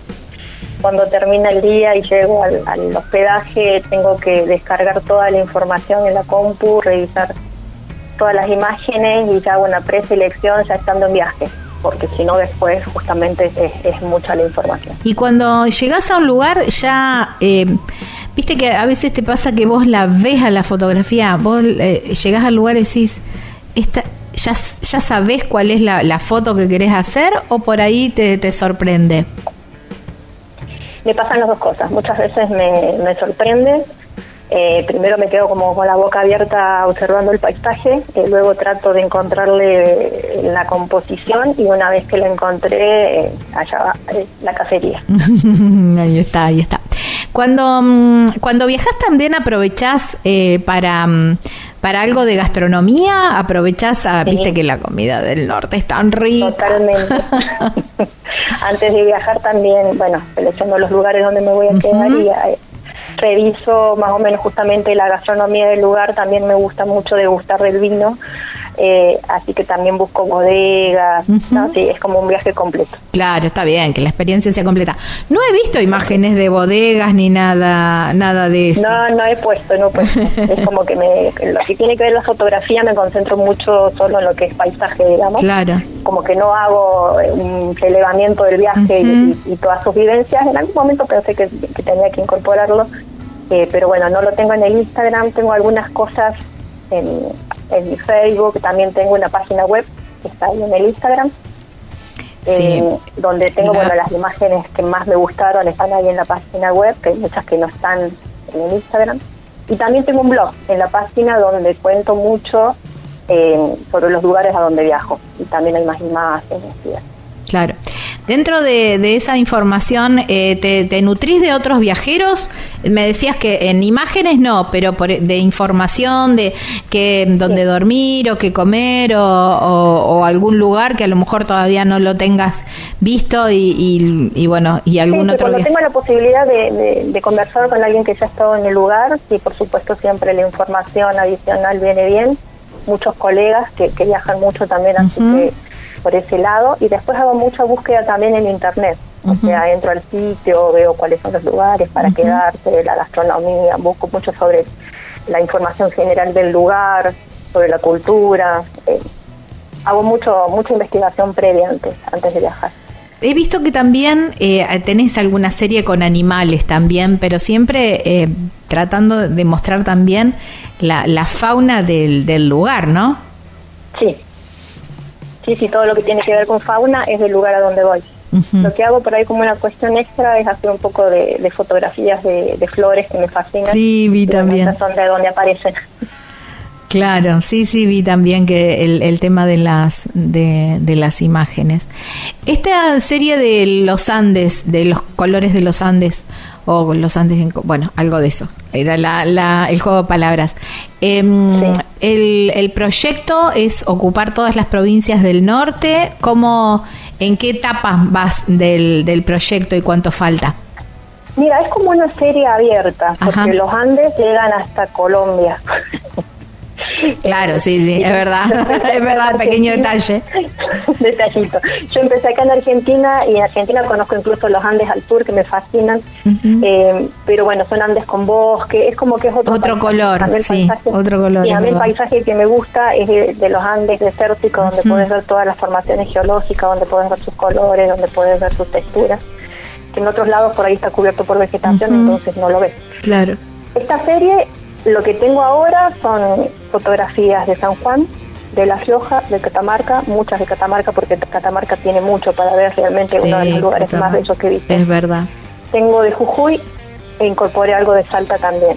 Eh, para esta primera etapa de Argentina, creo que estoy bien con eso, pero es una serie que queda abierta porque me encantaría, por ejemplo, ir a Bolivia, Perú, Chile conozco también, me gustaría poder hacer en Chile, o sea, como que está ahí. Llevar el tiempo que lleve, pero ya tengo bastante de lo que tiene que ver con Argentina, de la parte que me gusta. Claro. Eh, vi que también te han invitado a varias muestras y que tu, tu trabajo ha sido seleccionado para unas cuantas muestras. Sí, ahora estoy invitada a, a Bada, que es una serie que se hace en la rural ahí en Buenos Aires en agosto, a fines de agosto, que dura cuatro días creo. No recuerdo bien la fecha, pero sé que es a fines de agosto. Eh, que es una serie abierta al público. Esa es una de las más grandes acá en Argentina, que estoy invitada. Eh, yo soy fotógrafa emergente, o sea, como profesional geóloga tengo 20 años de profesión, pero como fotógrafa tengo apenas 3 años Claro. así que estoy metiéndome en el, en el mundo del arte porque me gusta la fotografía como arte hace poco, pero ya me estoy conociendo mucha gente, digamos, de, de este mundo, de la verdad que es hermoso, eh, excelentes artistas, así que muy, muy contenta con eso también. ¿Y cómo unís la parte de, de- de geóloga? Digamos, te, te vas, eh, vas eh, aprovechando algún fin de largo o te vas, eh, te vos, vos estás trabajando como geóloga en Córdoba? Yo soy consultora, tengo mi empresa, eh, eso me da mucha libertad. Ah, buenísimo. Entonces yo trabajo por proyectos. eh, yo cuando hay veces que tengo mucho tiempo libre y ese es el tiempo que dedico a es en mi época de viaje y allá están programados los viajes. Y el resto del tiempo, bueno, le dedico a, la geología, que, que en realidad eso es de lo que digo. Claro. Eh, pero bueno, al ser independiente me, me da la posibilidad de poder manejar mejor mis tiempos, si no sería muy difícil. Claro. Como, mm, y como geóloga, ¿qué lugar, eh, me, me decías que habías recorrido mucho la Argentina, pero también habías recorrido mucho el mundo? Eh, ¿Qué lugar eh, te, te sorprendió, te, te, te, te quitó el, el aliento, digo yo, esto de, de decir la pucha que vale la pena estar vivo viendo este lugar? Sí, muchas partes, muchas partes. Eh, por ejemplo, Costa Rica es un lugar que me fascina. Eh, de, de costa a costa. Digamos, las costas son hermosas, pero todo lo que el- la montaña que hay en el medio, con vulcanismo, con unas selvas espectaculares, eh, es un sector con, con mucho cuidado ambiental, todo lleno de reservas privadas y, y públicas. Eh, creo que es uno de los lugares que, desde el punto de vista de paisajes, que, que más me gustó. Pero ¿Y eso te gustó como lugar para paisaje o te gustó como el paraíso para el- como geóloga? ¿Se entiende? ¿Podés separar, digamos, a la No, geóloga de la de la fotógrafa? No, no puedo separar porque veo el paisaje que me maravilla y veo su geología, entonces, Claro. que me maravilla también. Entonces, como que no, creo que van juntos. Claro, claro, imagino que el- toda la parte de, de- de volcanes para ustedes debe ser como, no sé, tener un dinosaurio vivo, Sí. ¿eh? Para los eh, para los eh, arqueólogos. No, Sí, arqueólogos, sí, cual. no sé. No, no, no Sí, sé. los dinosaurios también lo, lo estudiamos los geólogos. Claro. Eh, geólogos especializados en paleontología. es Paleontólogos, ay, me salía, no me salía la, el, Me salía el paleontólogo. paleontólogo, claro, digo que para ustedes un volcán es como un dinosaurio vivo para un paleontólogo. Tal cual, tal cual. Bueno, decías que mm, eh, Costa Rica es, eh, es uno de los lugares que más te fascinan y acá en la Argentina siempre queda el podio en el, mm, el norte o por ahí sacando el norte, ¿qué otro lugar decís, bueno, me queda pendiente hacer fotografía en, en este lugar? O me gustaría, no sé, quedarme Mira, una En semana. Argentina conozco todo prácticamente, eh, pero si hay un lugar que no he conocido, eh, que sí me queda pendiente de conocer, eh, sería lo que es Cataratas, por ejemplo, no conozco Ajá. lo que es el noreste de Argentina, Claro, pero Muy todo lo que bonito tiene que ver también. con montaña, Claro. conozco todo. Bueno, pero ahí imagino que también tenés, debes tener mucho porque, eh, bueno, es muy bonita también esa tierra colorada y, y todo eso, ¿no? No, Que sí, también sí, es sí, tan bonito, tan hermoso el- nuestro Además, todos los litoral. paisajes son desafiantes, hay que encontrarle eh, la composición. Claro, tal cual.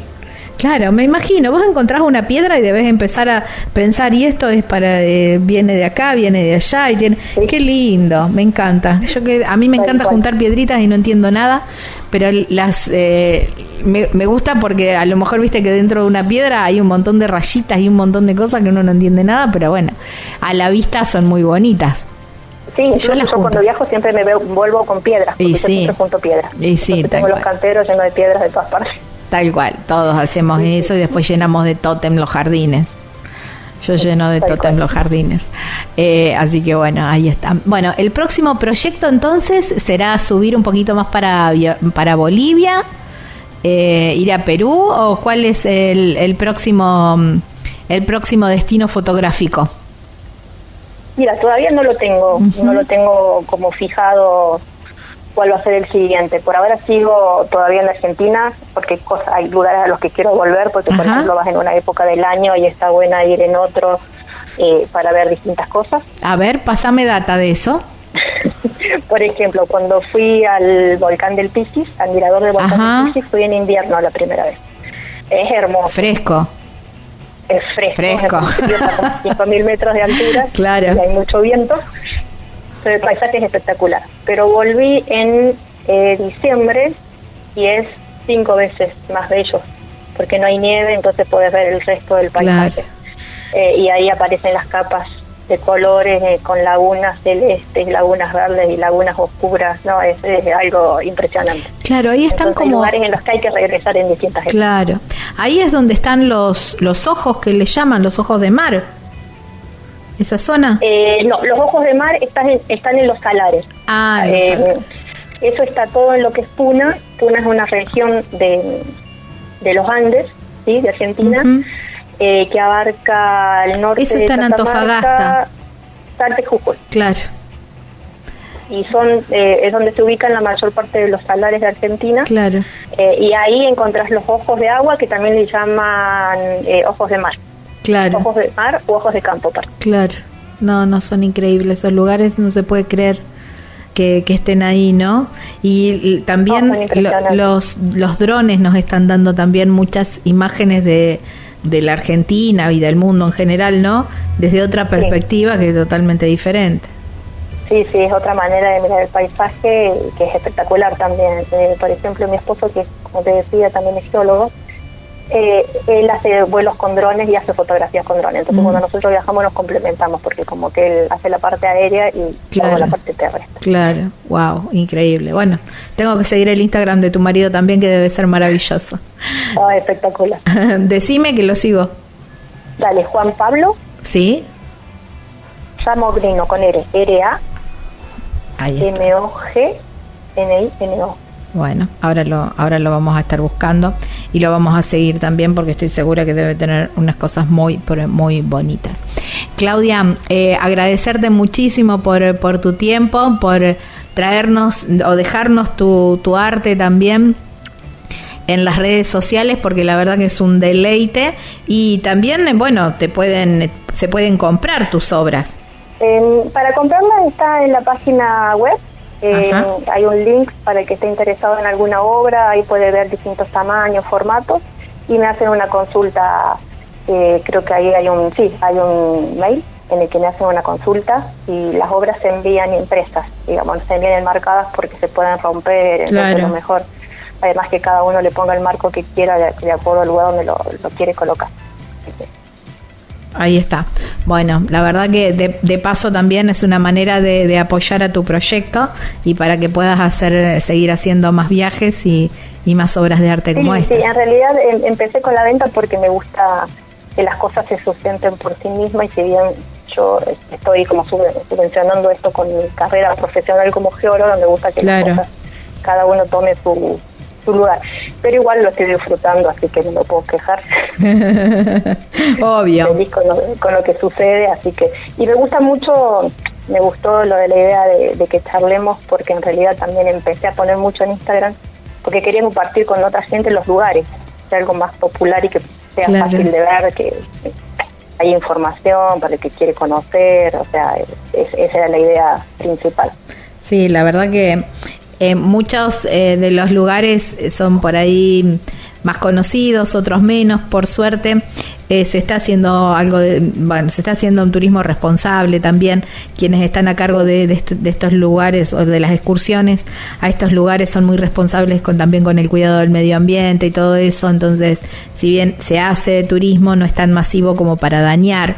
Y, está buenísimo, ¿no? Poder Sí, eh, sí, es, es muy importante tener eh, la mente, en la mente con mucha claridad cuando uno va a esos lugares que hay que ser muy responsable con lo que se hace. Están ahí para, para amarlos, para observarlos, para vivirlos, pero hay que cuidarlos. hay que dejarlos también para el próximo que viene, ¿no? Claro. Entonces, totalmente. esto de, de cuidar mucho hay que, hay que fomentarlo. Eh, y está y está buenísimo que así sea. Claudia, muchísimas gracias, te mando un abrazo enorme y sigo disfrutando de tu obra. Muchas gracias, muchas gracias. Un saludo a todos. Un, gusto. Bueno, chau, chau. Estábamos hablando con Claudia Ocanto, ¿eh? ingresen a sus redes sociales, la verdad que es maravillosa su obra y van a encontrar una argentina que ya sabemos que es bellísima, pero la verdad que ella la retrata de una manera maravillosa. Ya venimos para el final del programa. Una opción distinta en viviendas de madera. Cabañas El Picapalo. Somos líderes en satisfacer tus necesidades habitacionales. Alta durabilidad y resistencia. Se entregan terminadas llave en mano. Llama ahora 34 38 41 28 31. Si sos de la provincia de Buenos Aires, 11 28 51 13 66.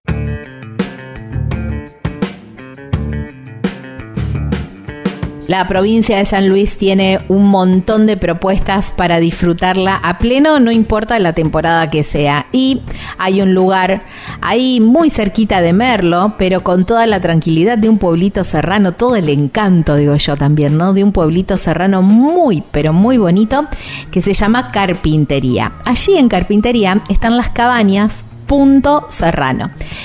La verdad que tienen todo, absolutamente todo lo que necesitas para pasar unos días increíbles y además un riquísimo y abundante desayuno que preparan las mermeladas ahí, eh, con los frutales de- del complejo. No, no, no, espectacular.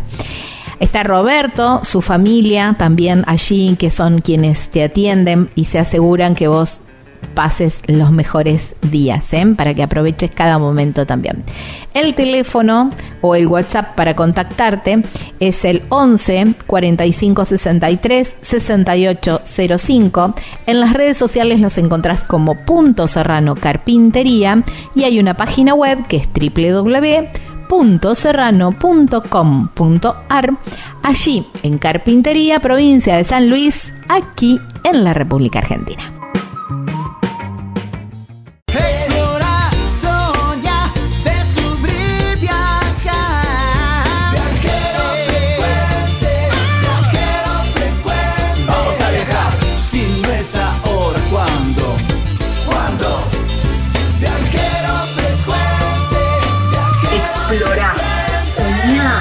Descubrí, viajar.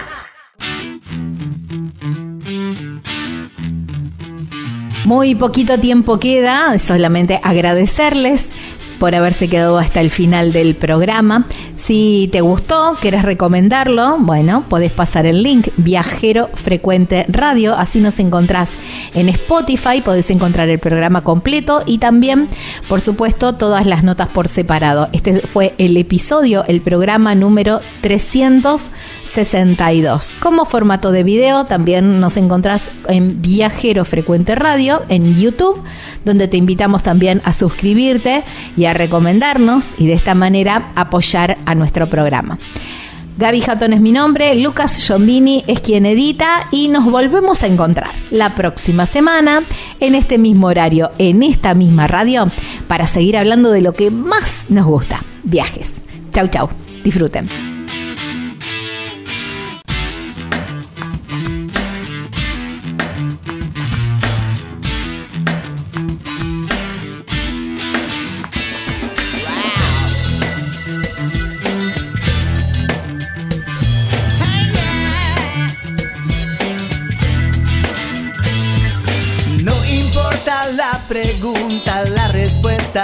Viajar. Deja que el mundo te sorprenda. Disfruta de camino, no hay prisa en llegar. Y respira en la naturaleza. Viajero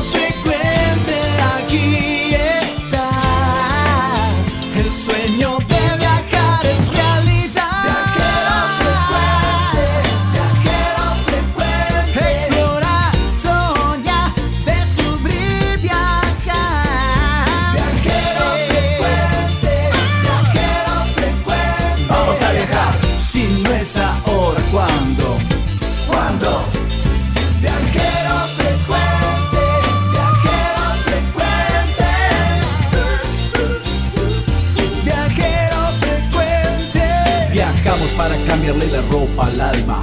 Tienes que tomarlo con calma. Un gran viaje que te entrega al cielo. Siempre comienza con un paso pequeño. A tu sueño, dale, dale vuelo. Y viajero frecuente te dirá que hay de nuevo.